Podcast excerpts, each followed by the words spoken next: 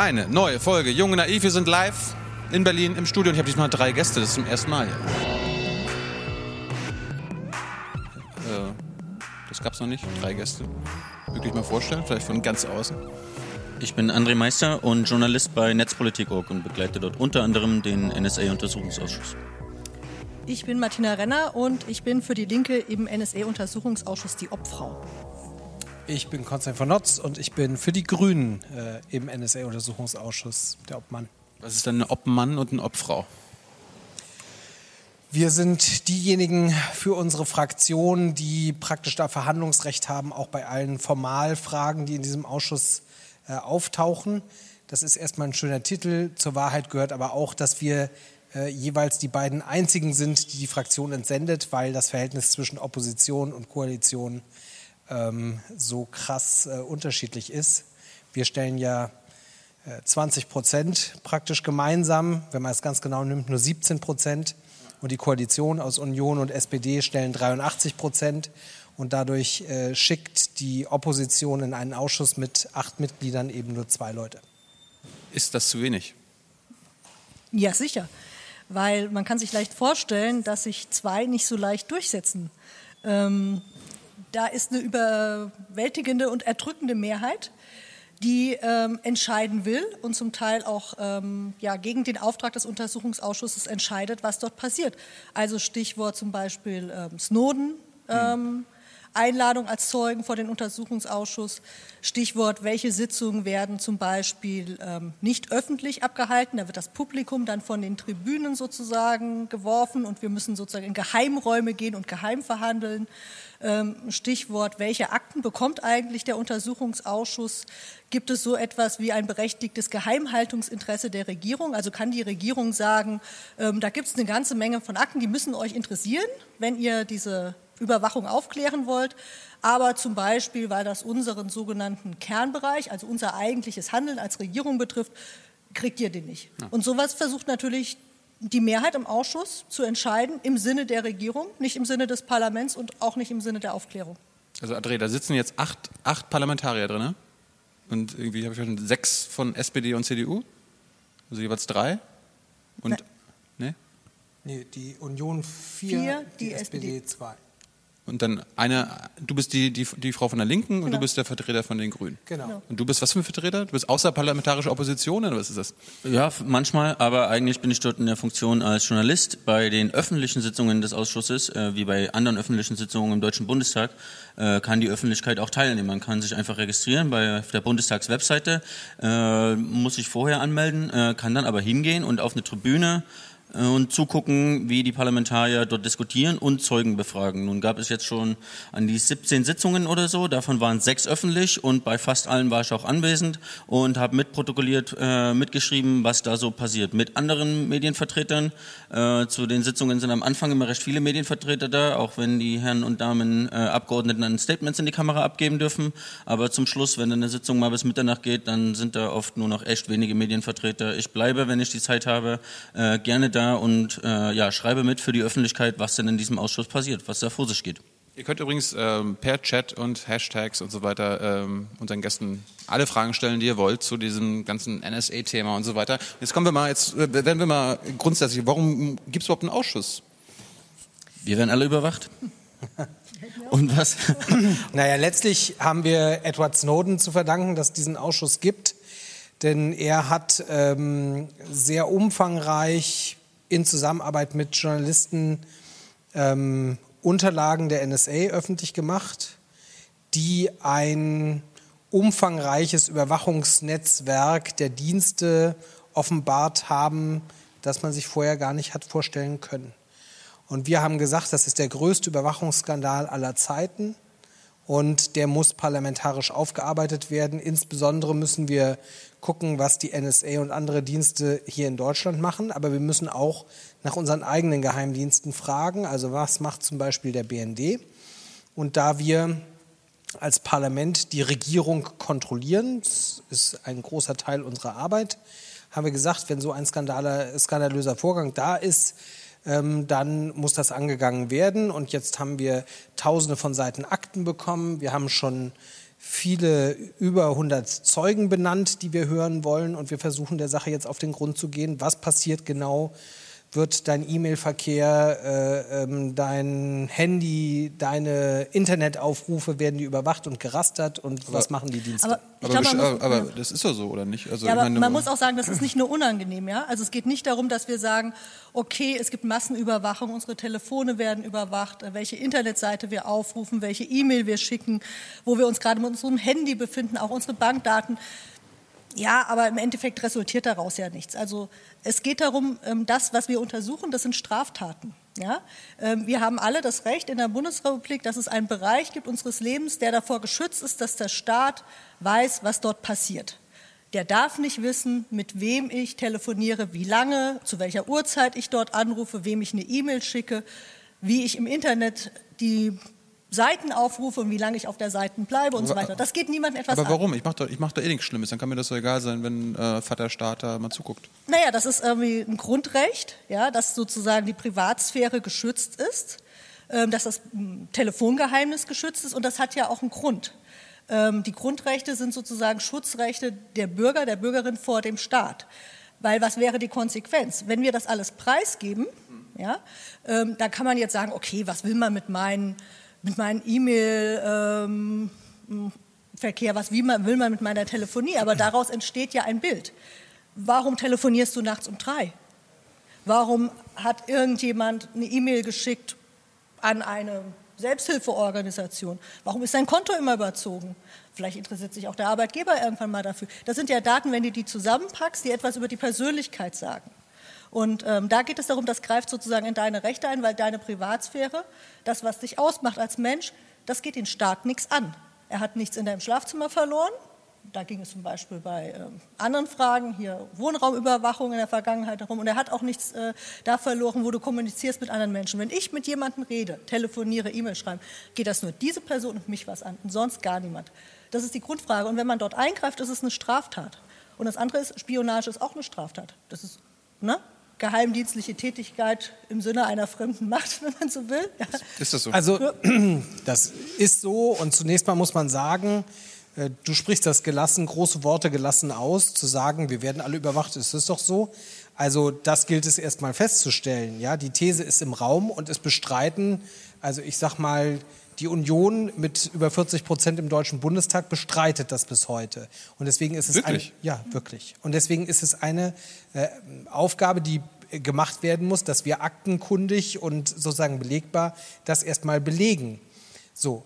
Und jetzt kann man immer die Frage stellen, sozusagen, ich mache ja nichts Böses, was macht es aus, wenn ich beobachtet werde?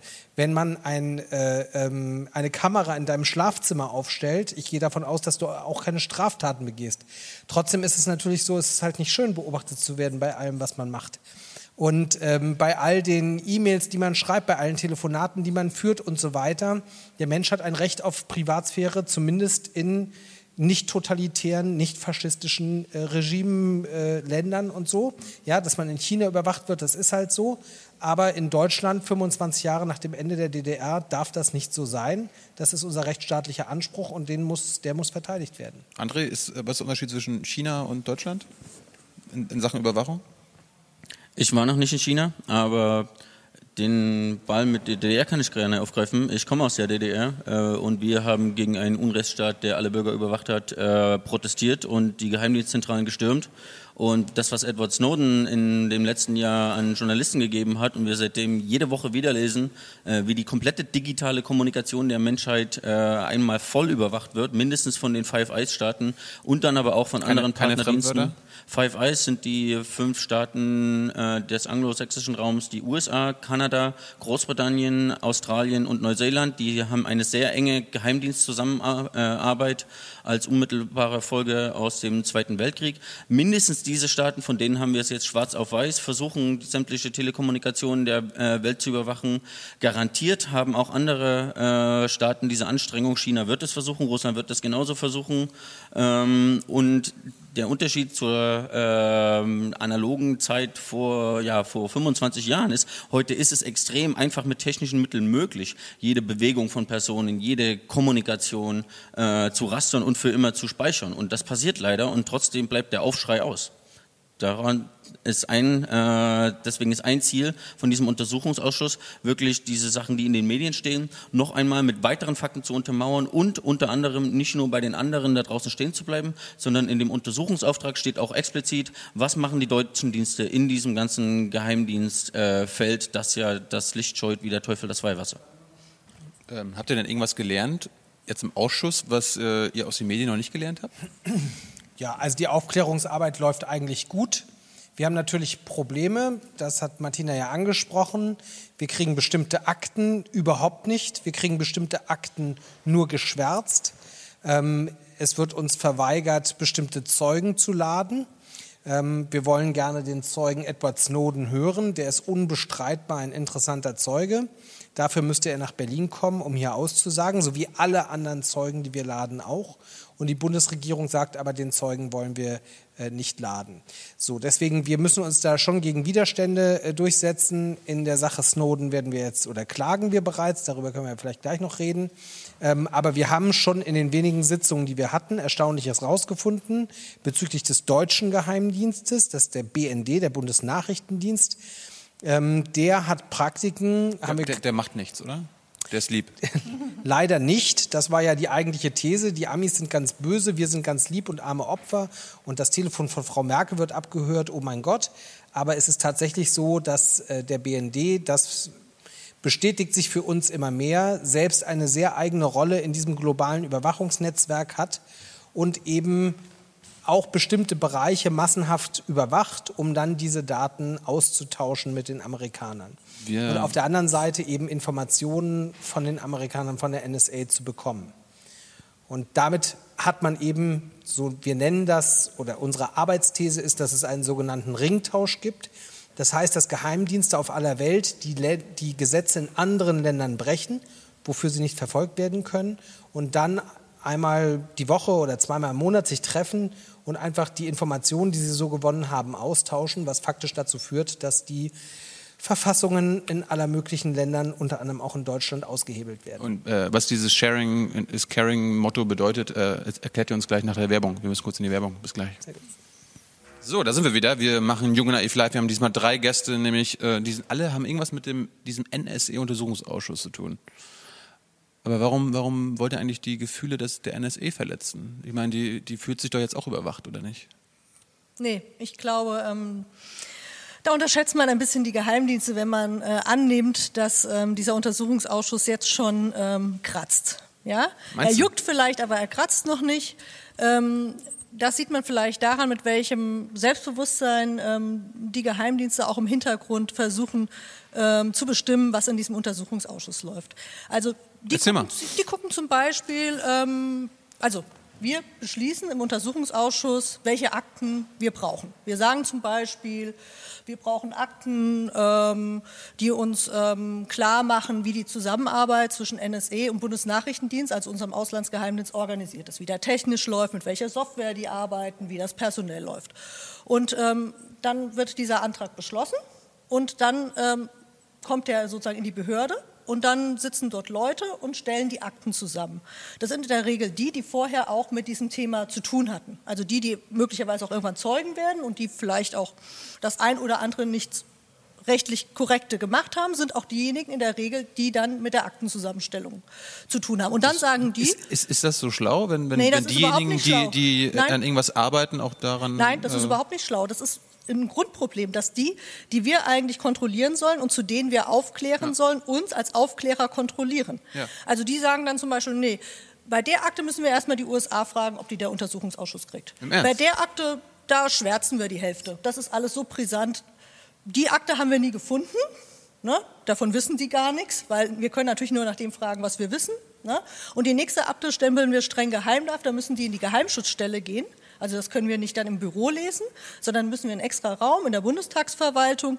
Da können wir dann zwar Notizen machen, aber die Notizen bleiben in der Geheimschutzstelle. Da kann ich dann auch nicht im Nachher im Büro sozusagen mir das nochmal angucken, überlegen, was das jetzt heißt. Das heißt, ihr müsst, müsst euch alles im Kopf merken. Wir müssen uns zum Teil die Sachen im Kopf merken. Aber das Problem ist ein grundsätzliches Problem, dass die, die wir eigentlich untersuchen, hm. äh, diejenigen sind, die entscheiden, welche Akten wir bekommen, wie die Akten aussehen und wie wir mit den Akten arbeiten sollen. Und Das, ist, das ist absurd eigentlich, aber das ist äh, etwas, was wir tatsächlich, ich nenne das Geheimhaltungsregime, thematisieren müssen, weil das ist ein Hinderungsgrund für mich, äh, warum ähm, es so schwer ist, bei Geheimdiensten reinzugucken, weil sie versuchen sozusagen, ähm, das in der Hand zu behalten, weil das ist ihr größter Horror. Ihr größter Horror für diese Dienste ist, dass so Leute wie wir dorthin kommen und sich mit ihrer Arbeit beschäftigen.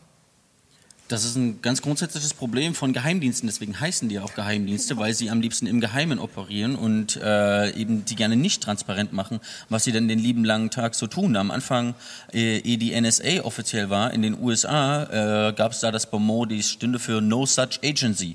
Äh, Gibt's gar nicht. Genau, gibt gar nicht. Ähm, tatsächlich ähm, gibt es ein paar Versuche demokratischer Kontrollstrukturen. Wir haben manche Gremien im Bundestag, ähm, die dann darüber berichten sollen und darüber wachen sollen, dass die Geheimdienste schon an äh, Recht und Gesetz halten. Aber im Endeffekt ist dann der BND und die Geheimdienste wieder in der Lage zu entscheiden, welche Informationen denn dann überhaupt an diese Kontrollgremien gegeben werden. Und es gibt keine demokratische Kontrolle. Und erst durch Leute wie Edward Snowden äh, erfährt die Öffentlichkeit, was sie äh, wirklich tun. Und und selbst die Parlamentarier in den Ausschüssen, die den Geheimdienst eigentlich kontrollieren sollen, erfahren dann aus der Zeitung, was sie wirklich machen. Wir haben es in den letzten Sitzungen erlebt. Ähm, der Bundesnachrichtendienst verschweigt nicht nur vor der Bevölkerung und immer wieder auch dem zuständigen Kontrollgremium im Bundestag, sondern teilweise auch gegenüber seinen, seinen eigenen Angestellten, der, eigen, äh, der eigenen Bundesdaten, äh, der eigenen Datenschutzbeauftragten des BND, äh, ist dann aufgefallen, ja, wir haben hier übrigens noch diese zwei Datenbanken, über die wir die nie Bescheid gesagt haben, mit hunderttausenden, Millionen Einträgen drin. Sorry. Sorry. Ähm, und überhaupt, äh, und ja, wir stellen uns das auch mit dieser gesetzlichen Kontrolle, dass wir ans BND-Gesetz gebunden sind, anders vor. Denn Bad Aibling, so eine Abhörstation, die wir in Bayern haben, um Satelliten abzuhören, da gilt jetzt kein deutsches Gesetz, weil das in Deutschland ist, sondern die Satelliten sind ja im Himmel, also gilt das Gesetz da nicht. So agieren die Geheimdienste. Und niemand kann das kontrollieren, wenn das nicht, ja, wenn wir darüber nicht Bescheid wissen. Grundsätzlich teile ich die Kritik aber? Muss aber sagen, in einem Rechtsstaat äh, sind Geheimdienste eben an Recht und Gesetz gebunden. So. An wessen? Wir sehen ja, wie sie es An unser, das stimmt, André, aber sozusagen, ähm, man soll sozusagen noch nicht alles verloren geben, ja. Natürlich ist hier ganz offensichtlich etwas komplett aus der Schiene gegangen. Und das ist eigentlich die interessante Geschichte, ja, dass Edward Snowden selbst als jemand, der ja für einen Geheimdienst gearbeitet hat, bestimmte Dinge gesehen hat in seiner alltäglichen Arbeit. Das war ja ein junger Kerl, ja 29 Jahre alt, hatte einen super Job, so ein Hüttenpfahlhaus in Hawaii am Strand. Das Leben war gut, er hat viel Geld verdient, nette Freundin gehabt, alles war gut. Ja, und er hat aber diese Sachen in seiner Arbeit gesehen und hat gesagt, irgendwas läuft hier fundamental falsch. Das geht so nicht. Ja, dafür sozusagen, Edward Snowden ist ja niemand, der gerne nach Moskau geht oder so, sondern das ist jemand, der an die Dinge, die Frau Merkel und Obama in ihren Sonntagsreden äh, äh, gerne äh, sagen, der glaubt daran, ja, der ist ein überzeugter Patriot der freiheitlichen westlichen Werte und der Demokratie. Und er hat gesagt, das geht nicht miteinander zusammen und das muss die Welt wissen, damit man das zurückkämpfen kann. So, und jetzt ist die entscheidende Frage, wir haben im Bundestag natürlich eine denkbar doofe Voraussetzung, ja, nämlich eine 80-prozentige Koalition und eine 20-prozentige ähm, Opposition. Das ist keine gute Grundvoraussetzung, aber was will man machen? Es ist nun mal so. Aber, aber ich meine, die anderen, die 80 Prozent werden doch auch gegen Überwachung sein oder gegen die NSA-Überwachung. Ja, nur die sind natürlich deutlich weniger ehrgeizig. Äh, Warum? Äh, ja, weil die Regierung besteht aus Union und SPD und äh, die wollen ihren eigenen Leuten eben nicht ganz so gern einen beipulen, äh, wie das die Opposition tut. Das ist parlamentarisch so eingepreist, man weiß das. Deswegen gibt es ja Koalition und Opposition. So. Aber was ich sage, ist, die Grundvoraussetzung ist nicht gut, aber eins muss man ja jetzt mal sagen. Das einzige Land auf dem Planeten, das einen Untersuchungsausschuss in diesem Überwachungsskandal, von denen ja ganz viele Länder betroffen sind, gemacht hat, ist Deutschland. Geil. Ja, genau, das ist schon mal was. Und jetzt müssen wir mal gucken, ob es uns nicht gelingt, selbst mit diesen schwierigen Voraussetzungen, ähm, diesen parlamentarischen Untersuchungsausschuss äh, da Dinge rauszufinden und dann am Ende auch zu Ergebnissen zu kommen, die das zurückkämpfen. Das ist deswegen arbeiten wir da so hart dran, weil wir eben sagen, das ist möglich. Es ist auch möglich, weil wir in Deutschland eben eine freie Presse haben. Wir haben so Sendungen wie diese hier, wo man einfach sagen kann, was man denkt und fühlt und findet. Das ist ja in vielen Ländern der Welt nicht so. Hier ist es Gott sei Dank so. Und insofern, es muss nur genug Menschen interessieren. Die Bundesregierung agiert grundsätzlich erstmal zynisch, ja. Die sagen, ja gut, wenn die Leute sich dafür nicht interessieren, ob sie überwacht werden oder nicht, ja, dann lass sie uns mal weiter überwachen, ja. So und erst wenn sich die Menschen dafür interessieren und sagen, ich habe keinen Bock, dass in meinem Schlafzimmer eine Kamera steht, äh, wenn ich meinem Freund ein Foto und meiner Freundin ein Foto über WhatsApp schicke, dann soll der Staat das nicht mitlesen und sich angucken und speichern und irgendwann mal gegen mich verwenden. Das will ich nicht. Erst wenn die Leute anfangen, das zu machen, dann entsteht der Druck, der uns auch hilft, sozusagen das zurückzukämpfen. Ganz kurz, Martina, wir wollen mal äh, hier die Britta mit einbinden. Die Frage, kann man eigentlich irgendwie Akteneinsicht oder so fordern, um zu wissen, ob man vielleicht überwacht wird? Klar, also man kann ähm, als Bürger, als Bürgerin beim Bundesamt für Verfassungsschutz, beim äh, Bundesnachrichtendienst und äh, auch beim MAD, aber das ist natürlich für nur ganz wenige relevant, ja, also militärischen Abschirmdienst, ein Auskunftsersuchen stellen. Also ich kann hinschreiben und sagen, ich möchte wissen, welche Daten ihr bei euch über mich ähm, erhoben, gespeichert habt. Ob man, sage ich jetzt mal, da eine ehrliche Antwort bekommt, ist das Zweite, weil es gibt natürlich Personen, bei denen die Dienste mit einem Anlass tätig werden, weil sie denen unterstellen, dass sie sich äh, politisch sogenannt extremistisch engagieren. Aber wir reden ja hier über Massenüberwachung, also anlasslose, ohne Grundüberwachung, in die wir alle kommen, wenn wir einen Telefonhörer in die Hand nehmen oder das Internet anschalten und ähm, das, Smartphone dabei das Smartphone dabei haben. Und wenn diese Daten verarbeitet werden, ja, sind das natürlich Millionen von Daten. Und da sagen dann die Geheimdienste, der Aufwand ist zu hoch, um herauszufinden, ob du oder du oder ich darunter waren. Deswegen verweigern sie oft in diesen konkreten Fällen dann die Auskunft, ob man selbst unter diesen Daten war, weil sie sagen, wie soll man diesen einzelnen Datensatz, diese Telefonnummer finden. Das heißt, man hat formal das Recht, das zu erfahren. Man wird aber da, wo es um Massenüberwachung geht, relativ selten eine Auskunft bekommen. Und dann gibt es ja noch zwei Dinge, die dahinter stehen müssen. Dann hat man ja auch noch den Anspruch auf Löschung. Ja? Und äh, da müsste man natürlich erstmal wissen, was überhaupt vorliegt äh, um dann durchsetzen zu können, dass gelöscht wird. Und da habe ich auch ein bisschen nach der letzten äh, Untersuchungsausschusssitzung so meine Zweifel, ob denn das alles auch äh, im BND zum Beispiel beim Bundesnachrichtendienst bekannt ist, weil wir haben dann mal so gefragt, wie ist es denn so, wenn jemand ähm, unbegründet überwacht wird, was passiert denn dann? Oder äh, in welchem Turnus werden denn die, die Daten mal gelöscht und so weiter? Und ähm, da war schon der Eindruck so, dass das so eine da geht es ja um die konkreten Menschen, ja, irgendwie, dass das so Fragen sind, die doch relativ äh, geringe Relevanz haben oder das von geringer Bedeutung sind. Stimmt, ja. das war der Eindruck. Ja. Trotzdem, wenn Britta äh, noch 900.000 äh, andere Menschen findet, die ja. mit ihr diese Anfrage stellen, wäre das erstmal cool, weil ähm, das natürlich zeigen würde, dass das eine Relevanz hat für Menschen, dass sie überwacht werden. Und wenn da bei der Behörde knapp eine Million Anfragen eingehen, dann verspreche ich, gibt es auch eine Veränderung dieser Praxis. Ja, nur solange sich niemand kümmert und sich niemand interessiert, solange läuft das halt einfach. Ja. André, André äh, du hast gerade gehört, wie die sich beschweren, äh, dass ihre Arbeit erschwert wird und so weiter, dass es irgendwie teilweise das Geheimdienste entscheiden können, was über sie äh, erfahren wird. Warum, warum glaubst du, machen sie denn trotzdem die Arbeit? Warum sagen sie nicht einfach Scheiß drauf? Also das bringt ja eh nichts. Die Abgeordneten? Ja.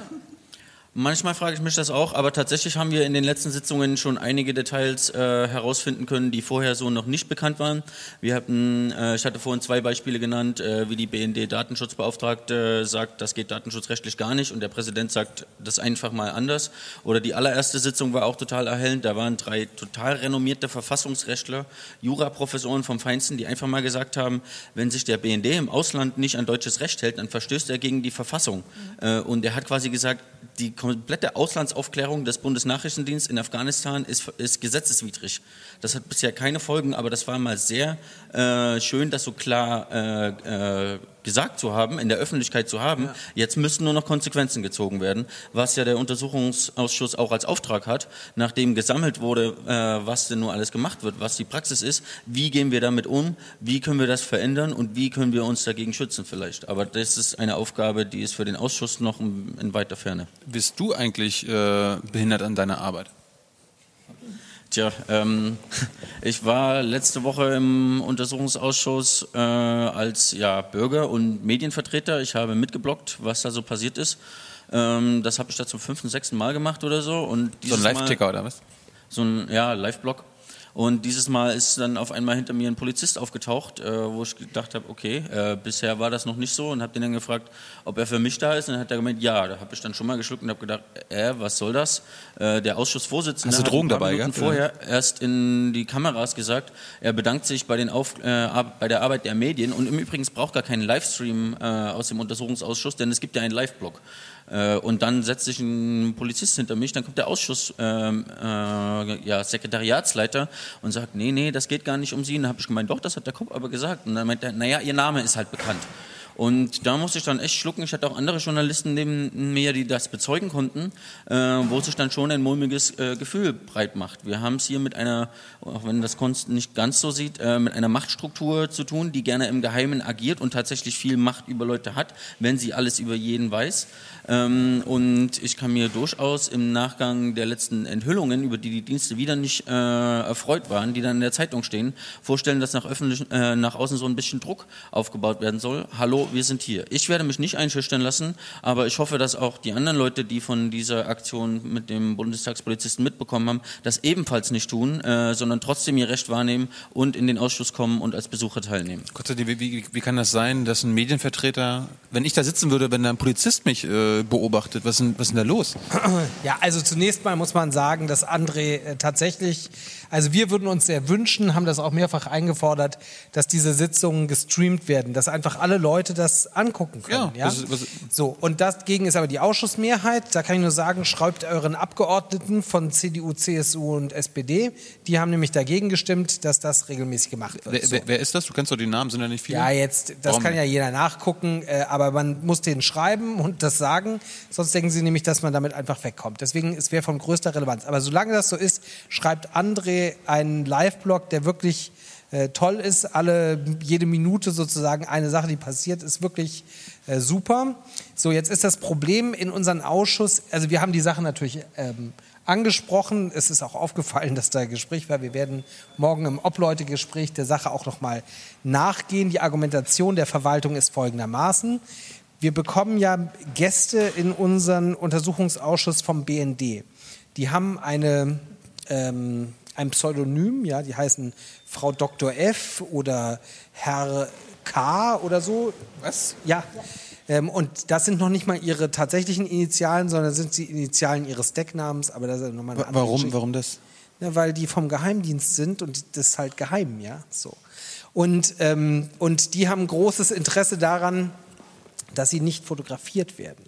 So, und jetzt ist sozusagen die große Sorge, dass aufgrund ganz, der ganzen digitalen Technik, die da oben ist, und alle haben so ein Smartphone mit Zoom-Funktion und so macht sich der BND, so ist die Argumentation der Verwaltung, ich mache sie mir erstmal nicht zu eigen, aber ich sage mal, wie das begründet wurde, haben die Angst, dass die da irgendwie fotografiert werden, wenn die in die Sendung kommen und dann enttarnt werden und dann nicht mehr als Geheimdienstler arbeiten können. So. Trotzdem kann es nicht sein, und da stimme ich völlig zu, dass ein Medienvertreter, ein Journalist, eine Journalistin da oben sitzen, was schreiben und da setzt sich ein Polizeibeamter daneben und überwacht das praktisch. Das geht nicht. Ja, und das würde sich auch niemand äh, äh von der Süddeutschen gefallen lassen und das kann sich auch niemand von äh, netzpolitik.org gefallen lassen. Deswegen, wir werden der Sache morgen nachgehen und ich gehe fest davon aus, dass das nicht mehr vorkommt. Ja, aber die Sorge, das Argument ist, dass man Angst hat, dass eben jemand fotografiert und dann Frau Dr. F enttarnt würde und dann nicht mehr für den BND arbeiten kann. Ja? Hm. War das vierte Argument, was ich gehört habe. Das erste war, dass ich einen Livestream machen würde. Das zweite war, dass ich die Ordnung im Saal stören würde. Und dann, dass ich einen Flyer von Edward Snowden dabei hätte. Und das mit dem Foto war dann das vierte Argument. Das ändert sich alle paar Tage. Aber ich werde mir das nicht gefallen lassen und den Ausschuss weiter begleiten. Ja, was sich auf jeden Fall nicht gehört, es gibt ja Rechte der Presse, dass sie zum Beispiel nicht durchsucht werden darf, also es darf auch niemand in die Tasche gucken. Es gehört sich einfach nicht, dass irgendwie Polizisten auf den Bildschirm von einem Laptop gucken, nachvollziehen zu versuchen, was da passiert. Irgendwie das werden wir auch tatsächlich nicht nur ansprechen, sondern ich glaube, das muss deutlich sein, dass es einmal passiert ist, dass es falsch war und dass es nicht mehr passiert. Ähm, weil es ist ganz wichtig für uns, die wir unten sitzen und Fragen stellen, dass es oben die Tribüne gibt. Also dass oben Engagierte sitzen, Pressevertreter und Vertreterinnen, aber auch jeder äh, kann einfach vorbeikommen. Die Sitzungen sind immer öffentlich. Und, äh, das heißt, unsere Joyce-Zuschauer können, können auch vorbeikommen. kommen, irgendwie diesen Donnerstag wieder ab voraussichtlich 12 Uhr. Man muss vorher an die Bundestagsverwaltung eine kurze E-Mail mit Namen schicken. Ähm, es gibt dann eine Einlasskontrolle und dann sitzt man dort oben und kann live sozusagen das Ganze verfolgen. Ähm, ist wir, auch wir, für machen, uns, wir machen am Donnerstag NSA Flashmob. Genau, äh, ist auch Bitte. für uns, ich sage mal ganz wichtig, ja, weil ähm, Konstantin hat es vorhin schon gesagt, also wenn es nicht von außen Interesse gibt, Unbehagen, Druck, Leute sagen, das lasse ich mir nicht mehr gefallen, ja, dann läuft auch so ein Untersuchungsausschuss ins Leere, weil wir arbeiten natürlich für die Aufklärung im Parlament, aber Ja. wir arbeiten auch für die Öffentlichkeit und deswegen äh, volle Besuchertribünen sind für uns wichtig. Ja, äh, weil wir eben auch gesehen haben, äh, an anderen Untersuchungsausschüssen, am Anfang ist das noch ein tolles Thema, ja, und nach zwei Jahren irgendwie meint man, alles gehört zu haben und ähm, ähm, ja, äh, dann lässt es auch nach und das wird dann der Moment sein, wenn die Bundesregierung und die Dienste merken, das ist jetzt in der, aus der öffentlichen Aufregung raus. Ja, wenn ähm, es auch klar wird, irgendwie, da gibt es keine Strafverfolgung. Also die Staatsanwaltschaften haben vielleicht irgendwann entschieden, ob sie nun Verfahren einleiten gegen die NSA oder der BND oder wen auch immer. Dann kommen wir vielleicht irgendwann an den Punkt, wo die sagen, lass die totlaufen. Ja? Lass die sich damit sich schön selbst beschäftigen. Ja? Und deswegen ist es so wichtig, dass auch Leute kommen und gucken, was da passiert. Ähm, und ähm, auch natürlich ganz klar, zum Beispiel während so einer Sitzung uns auch mal sagen, hey, ähm, habt ihr eben die Antwort gehört? Oder ich hätte die Frage wie hier auch. Wir brauchen dieses Feedback auch, ganz wichtig. Das heißt, wir, jetzt machen wir mal einen Aufruf hier. N Hashtag NSA äh, Flashmob für Donnerstag, 12 Uhr. Fla äh, Hashtag NSAUA ist unser NSAUA in einem Wort. Aber, aber damit die Leute sich irgendwie zusammenfinden, NSA Flashmob, da weiß ja jeder, Genau, okay, wir wir gehen. machen, genau. Und dann äh, an die Bundestagsverwaltung schreiben, ja? Anmelden. Da, da, Anmelden. da, da kann man dich und äh, dich auf Twitter dann auch anschreiben, wie das genau geht. Machen Klar, wir, klar. Und dann, dann sorgen wir dafür, dass Donnerstag, vielleicht- Donnerstag vielleicht die, die Tribüne voll ist. Dass du nicht, dass du nicht alleine überwacht wirst Genau. von den Polizisten. Ja, wäre cool. Super. Aber es ist ja auch nicht nur die Polizisten, das ganze Thema ist ja, wir werden ja alle überwacht. Na, Dann kommen wir mal vielleicht zum Auslöser der ganzen Sache. Äh, Konstantin, wann, wann kommt end, endlich Edward Snowden hierher auf meine Couch und Ja, äh, auf, auf euren, auf wär, eure Gäste- Unter Untersuchung? Großartig. Also im Augenblick sitzt er in Moskau in einer Wohnung und äh, ähm, er wollte nicht nach Moskau. Es war halt das einzige Land, was ihm Unterschlupf gewährt hat. Ähm, wir würden ihn gerne vor äh, den Ausschuss nach Berlin bekommen. Nicht, weil wir finden, dass Edward Snowden dringend mal eine Berlin-Reise machen sollte, weil es einfach im Gesetz steht, dass das so sein muss. Und jetzt muss man sich Folgendes äh, klar machen. Ein Untersuchungsausschuss funktioniert eigentlich wie eine Gerichtsverhandlung. Ja? Also die Gesetze dafür sind ganz ähnlich. Und ähm, die Zeugenvernehmung, ähm, die bei uns läuft, funktioniert auch wie in einer Gerichtsverhandlung. Bist du der Staatsanwalt oder der Verteidiger? Ja, das ist so, ist es nicht. Wir sind praktisch das Gericht. Ja? Wir Ah. hören Bist ein Richter. wir wären in dem Fall nicht alleine, aber wir wären eben äh, das Gericht und wir hören eben Zeugen an, versuchen uns eine Meinung zu bilden. So. Ja, wir können Akten einsehen und wir können Zeugen äh, hören und Sachverständige. So, und jetzt ist Edward Snowden offenbar ein wichtiger Zeuge. Und jetzt haben wir aber nicht wie das Gericht die Polizei, die uns hilft. Ja, bei Gericht sagt man so, ich möchte den Zeugen XY dann und dann hören. Ja, und wenn der dann nicht sagt, ja, ich komme auf die Ladung, dann fährt die Polizei dahin, sammelt den ein und bringt ihn und wie auch immer, ja, oder man hat die Möglichkeit, Ordnungsgelder zu verhängen und so weiter. Wir haben als Bundestag, ja, wir sind ja ein Gremium des Deutschen Bundestages, haben wir nur die Möglichkeit, die Bundesregierung ähm, äh, anzuhalten, das für uns zu machen. Das steht im Grundgesetz in Artikel 44, dass die Bundesregierung uns zur Amtshilfe verpflichtet ist. So, und das ist jetzt ähnlich wie bei den Akten natürlich ein Widerspruch, weil die Bundesregierung, die wollen wir ja kontrollieren und denen wollen wir was nachweisen. Und Edward Snowden könnte interessante Sachen sagen, die für die Bundesregierung eher unangenehm sind. Und was sagt die Bundesregierung, wenn wir sagen, wir wollen gerne den Edward Snowden hier in Berlin hören? Alles klar, gerne. Äh, wann, wann, wann, wann sollen wir ihn euch nee, bereitstellen? eben leider nicht, sondern sie sagt, nee, vielen Dank. Äh, den können wir hier in Deutschland nicht gebrauchen. Äh, äh, der ist da in Moskau super aufgehoben. Und wenn ihr wollt, könnt ihr, könnt ihr einen Videochat mit ihm machen oder fahrt doch einfach gemeinsam nach Moskau und geht mit ihm über den Roten Platz. Aber man sabotiert sozusagen das ordnungsgemäße Verfahren, dass der Zeuge nach Berlin kommt. Und weil das nicht angehen kann, haben wir geklagt. Wir haben gemeinsam Linke und Grüne eine Klage beim Bundesverfassungsgericht in Karlsruhe eingereicht ähm, darauf, dass diese Argumentation der Bundesregierung nicht halten kann, weil die Bundesregierung letztlich nicht bestimmen darf, wen wir als Zeugen ordnungsgemäß hören und wen nicht. Das heißt, äh, und er erklärt uns mal gleich, wie, die, wie diese Klage überhaupt aussehen soll, wie, wie, das größte oder das wichtigste deutsche Gericht entscheiden soll, ob Edward Snowden nach, äh, nach Deutschland kommt. Das nee, erklärt also, er uns gleich mal nach der Werbung. Okay, machen wir. Bis gleich. Und da sind wir wieder. Und wir sitzen hier beim NSA-Untersuchungsausschuss. Nee, aber ihr, ihr, seid die Mitglieder, ne? Ihr könnt aber noch Fragen stellen an, an unsere Gäste hier zur NSA-Überwachung und so weiter und warum ihr das vielleicht toll findet, dass ihr überwacht werdet. Endlich mal Aufmerksamkeit und so weiter und so fort. Ne? Ist doch ein Argument, André? Ja, aber der hat noch nicht mal meine Rechtschreibfehler korrigiert. Tja. So, jetzt erklärt uns noch mal kurz, äh, wie, wie ihr es schaffen wollt, dass Edward Snowden nach Deutschland kommt. Naja, wir sind ja jetzt an dem Punkt, wo wir das höchste Verfassungsgericht angerufen haben in Karlsruhe, ähm, weil es ist eigentlich bizarr. Ja? Also alle CDU, SPD, Grüne und Linke haben gemeinsam gesagt, ja, das ist ein wichtiger Zeuge, das ist quasi der Kronzeuge, den wollen wir hören. Und wenn man jetzt vorhin auch schon gehört hat, das ist wie ein Gerichtsverfahren bei uns, ist ja klar, wenn ein Gericht mal sagt, das ist ein wichtiger Zeuge, irgendwann lädt dann das Gericht den Zeugen auch zur Vernehmung. Aber genau das passiert nicht. Die Ausschussmehrheit, der Ausschussvorsitzende, die CDU und die SPD sagen, ja gut, wir haben ihn beschlossen, aber laden wollen wir ihn nicht, weil das möchte die Bundesregierung nicht. Die Bundesregierung sagt, ach, wenn der kommt, dann kriegen wir bestimmt von USA danach einen Anruf, dass das alles einem gar nicht gefällt. Aber ganz ja? kurz, die Abgeordneten sind doch nicht die Regierung. Ja, genau. Und jetzt komme ich genau zu dem Punkt. Was soll Karlsruhe klären? Karlsruhe soll klären, dass wenn man einen Zeugen beschließt, ihn auch laden muss. Das ist das Erste. Und zum Zweiten soll Karlsruhe klären, wenn der Zeuge geladen ist, dann muss die Bundesregierung auch dem Untersuchungsausschuss beistehen. Weil wir können ja nicht nach Moskau fliegen, ihn dort in Flugzeug packen und nach Deutschland bringen und sagen, es ist alles schon sicher und gut, du wirst nicht an die USA ausgeliefert. Ja? Ähm, genau diese Fragen muss die Bundesregierung klären. Die Bundesregierung muss jetzt zum Beispiel prüfen, droht ihm in den USA politische Strafverfolgung, also wird er da bis zu seinem Lebensende im Knast verschmurgeln, ja, weil man ihm Landesverrat anhängen will, ja, oder hat er doch der Demokratie einen Dienst erwiesen, ja, ähm, und das ist ein höheres Gut ähm, und das ist zu schützen und deswegen müssen wir diesen Zeugen hier auch schützen. Das muss die Bundesregierung klären. Die Bundesregierung muss auch klären, wie er hierher kommt, ohne dass er zum Beispiel zwischendurch gekidnappt wird. Das muss das BKA klären, das Bundeskriminalamt, das machen nicht wir. Ja?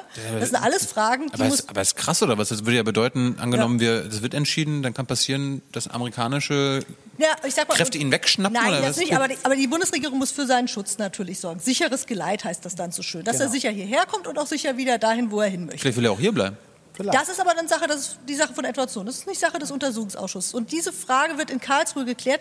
Die wird im Grunde, wenn man sie auf den Punkt bringt, ja, ist ja. die Frage in Karlsruhe, wer entscheidet über das, was im Untersuchungsausschuss passiert? Ja. Entscheidet das Parlament? das Parlament, wir als Abgeordnete oder die Regierung? Und die Bundesregierung versucht zu entscheiden, was passiert. Die sagt nämlich, ihr habt zwar den Zeugen Edward Snowden beschlossen, aber wir werden verhindern, dass er kommt. Und das klären wir jetzt in Karlsruhe, ob wir diejenigen sind, die sagen, was im Untersuchungsausschuss passiert, oder die Bundesregierung. Dabei Und die Frage wird hoffentlich da, zu unseren Gunsten Du hast ja gesagt, das Parlament ist für die Kontrolle der Regierung verantwortlich. Ja, genau. Denn dann, dann kann die Entscheidung doch eigentlich nur klar sein, oder nicht? Ja, es ist, also juristisch ist es äh, sehr kompliziert, weil ähm, die Ausschussmehrheit ähm, verhindert bestimmte Abstimmungen, die wir gerne machen wollen, um sozusagen klarzukriegen, wer blockiert.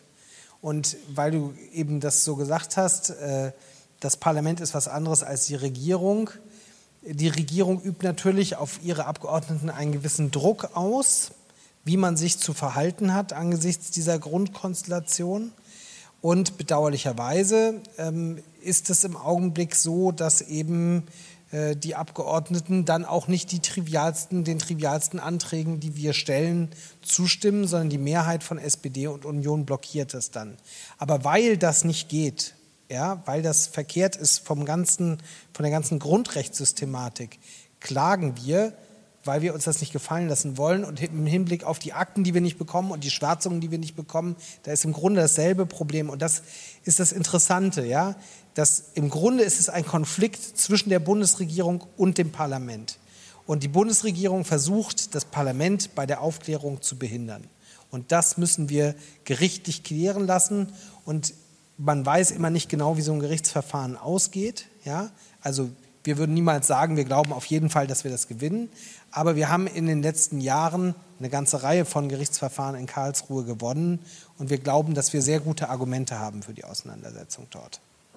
Glaubst du, dass die Bundesregierung Druck auf Karlsruhe macht, um zu sagen? Das, Gibt es das auch? Das sollten, das sollten Sie besser nicht tun.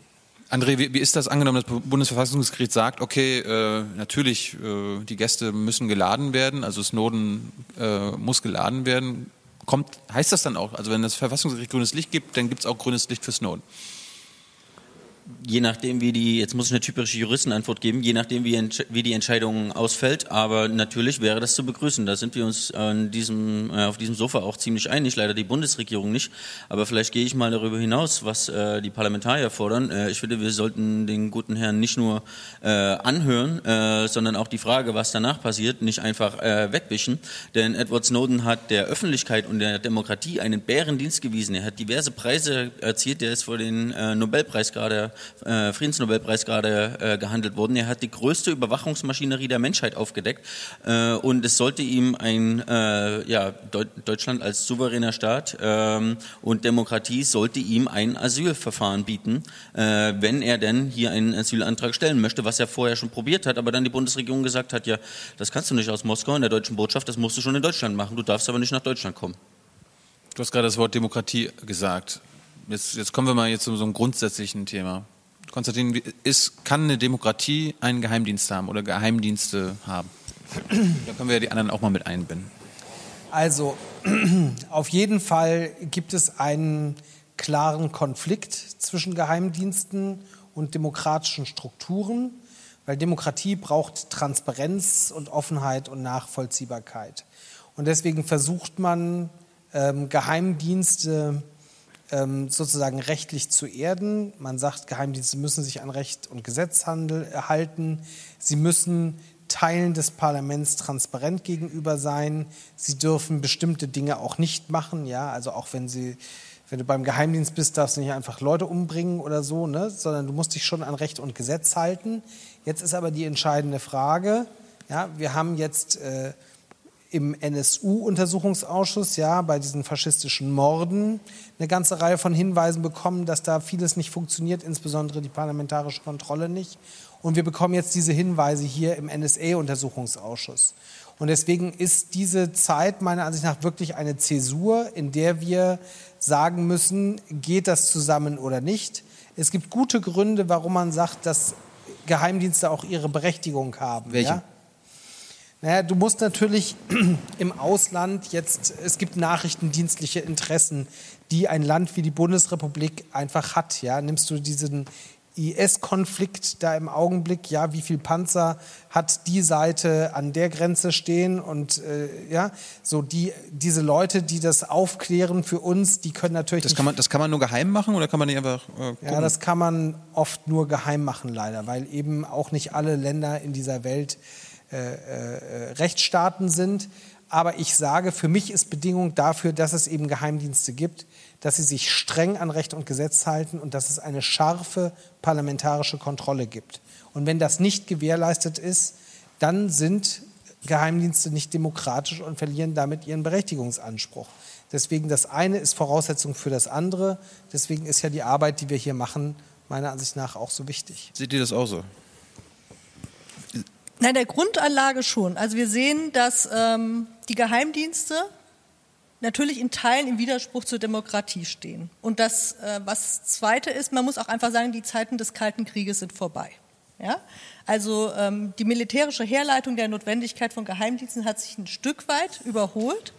Und wir ähm, sagen nicht, dass wir uns dann schutzlos ausliefern, sondern wir haben ja Sicherheitsbehörden wie die Polizei, die auf ähm, einer anderen Basis arbeiten, also nicht auf Verdacht, sondern aufgrund von sozusagen begründeten Anhaltspunkten, wenn sie ähm, Leute verfolgen oder wenn sie aber auch ähm, sagen, hier baut sich eine Gefahr auf, hier müssen wir sozusagen jetzt zum Beispiel auch, das macht auch die Polizei, nachrichtendienstliche Mittel anwenden, die kann natürlich auch observieren, Telefone abhören, die kann natürlich auch verdeckte Beamte zum Beispiel schicken und ähm, nur sie arbeitet natürlich auf einer anderen Grundlage, weil, das, das will ich einfach nur mal deutlich machen, das heißt, äh, da gibt es sowas wie einen Richtervorbehalt. Sie muss zum Beispiel zu einem Gericht gehen, sich so eine Maßnahme sozusagen bestätigen lassen. Sie muss, wenn die Maßnahme vorbei ist, die Betroffenen informieren.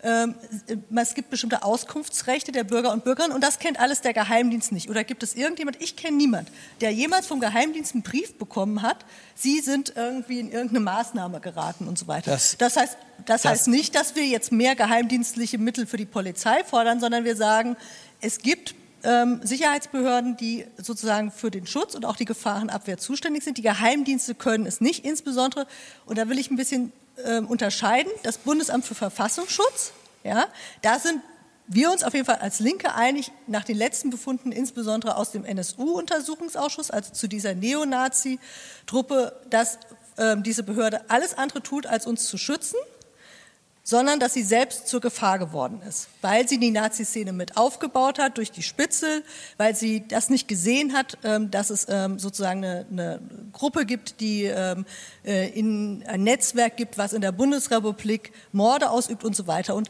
da finde ich, gibt es relevante Stimme weit über den politischen Rahmen hinaus, die mittlerweile sagen, auf den Einsatz dieser Spitzel, auf diese sozusagen Analyse dieser Behörde können wir verzichten. Beim BND, und da hat Konstantin recht, gibt es viele offene Fragen. Aber, aber was, trotzdem will ich. Aber genau, und da will ich sagen, ja. und da müssen wir insbesondere auch die Ergebnisse dieses Ausschusses auch ein bisschen abwarten. Da, deswegen, das würde er sich auch obsolet machen. Wir wollen ja genau das auch untersuchen, ob wir am Ende auch dorthin kommen zu sagen, ja, da wird mehr Schaden angerichtet als Nutzen organisiert. Trotzdem will ich noch mal ganz kurz sagen, also das ist alles äh, richtig in der Problemanalyse, aber es gibt ja einen geschichtlichen Grund, warum wir Geheimdienste und Polizei nicht zusammen agieren lassen. Im Dritten Reich gab es die Geheimpolizei, da hat man, da sind sozusagen diese Informationen aus Geheimdienstarbeit und Polizei einfach in einen Pool geflossen und das war schlimm und falsch. Und dieses, man nennt das Trennungsgrundsatz, den wir haben, den haben wir aus dieser Zeit übernommen, weil man gesagt hat, das ist ein giftiges Verhältnis, wenn Geheimdienste Hand in Hand mit der Polizei arbeiten und das sozusagen ineinander übergeht. Deswegen habe ich ungeheure Probleme zu sagen, dass diese Aufgaben, die man teilweise braucht, ja, auch bei der Inlandsaufklärung, wenn es um äh, Rechtsterroristen und so weiter geht, Gefahrenabwehr geht, dass man diese Sachen einfach der Polizei gibt. Da haben wir geschichtlich, gibt es da eine Problematik. Trotzdem ist das richtig, was Martina sagt. Wenn man sich den, das NSU-Versagen der Dienste anguckt, dann ist das eben einfach grauenvoll gelaufen. Da sind schwere Fehler passiert. Und so ähm, delegitimiert sich eben eine solche Behörde auch. So, deswegen muss man aus diesen Sachen Konsequenzen ziehen. Man muss aus den Abschlussberichten der letzten Untersuchungsausschüsse zum NSU in Thüringen, äh, in, im Bund, aber auch in vielen anderen Ländern muss man Konsequenzen ziehen. Und es müssen Konsequenzen aus diesem Überwachungsskandal gezogen werden. Wenn daraus keine Konsequenzen gezogen werden, wenn also diese Selbstreinigungsmechanismen der Demokratie nicht funktionieren, dann stehen die Geheimdienste oder ja, die Dienste selbst in Frage. Aber ich vertraue erstmal darauf, dass es uns gelingt, das zurückzukämpfen. André, braucht Deutschland Geheimdienste? Ich sehe das nicht so wie die Abgeordneten. Wir haben ja bei dem Thema Verfassungsschutz und NSU-Versagen ähm, ja schon ziemlich deutlich, dass der Verfassungsschutz entweder schlicht und ergreifend zu blöde ist äh, oder mit involviert war in terroristische, äh, neonazistische Morde. Ähm, und die Aufgaben, die der Verfassungsschutz da teilweise wahrnimmt, äh, das Trennungsgebot existiert. Äh, das wird aber in den letzten äh, Jahren immer weiter aufgeweicht. Wir haben, äh, die gehen gemeinsam Mittagessen, haben gemeinsames Terrorismusabwehrzentrum, haben gemeinsame Datenbanken und trotzdem gelang das nicht. Da steckt, da steckt das Problem im System. Bei den Nazimorden haben wir teilweise antifaschistische zivilgesellschaftliche Gruppen, die eine bessere Aufklärungsarbeit machen als Landespolizeien und teilweise auch als Verfassungsschutzämter. Und wir sehen das aber auch beim BND.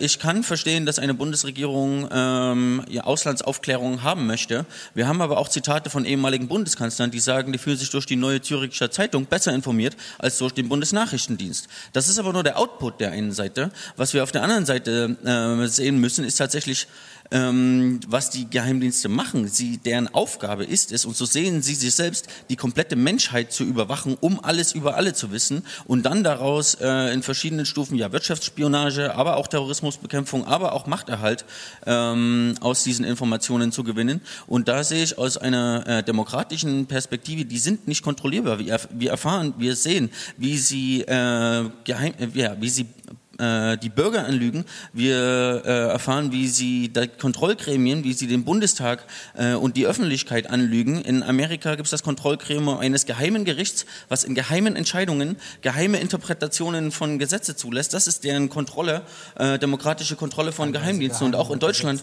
sehen wir, äh, dass der Bundesnachrichtendienst eine ganz eigene Interpretation von Gesetzen hat. Äh, und das finde ich, da haben wir Strukturen, ein, der Türkei nennt man das ein Staat im Staate. Wir haben da äh, Strukturen, die sich sich systematisch einer demokratischen Kontrolle entziehen. Und das ist mit einer Demokratie in meinen Augen nicht zu machen. Ich bedanke mich bei meinem Trio. Wir müssen Schluss machen. Dankeschön. Bye, bye. Ciao.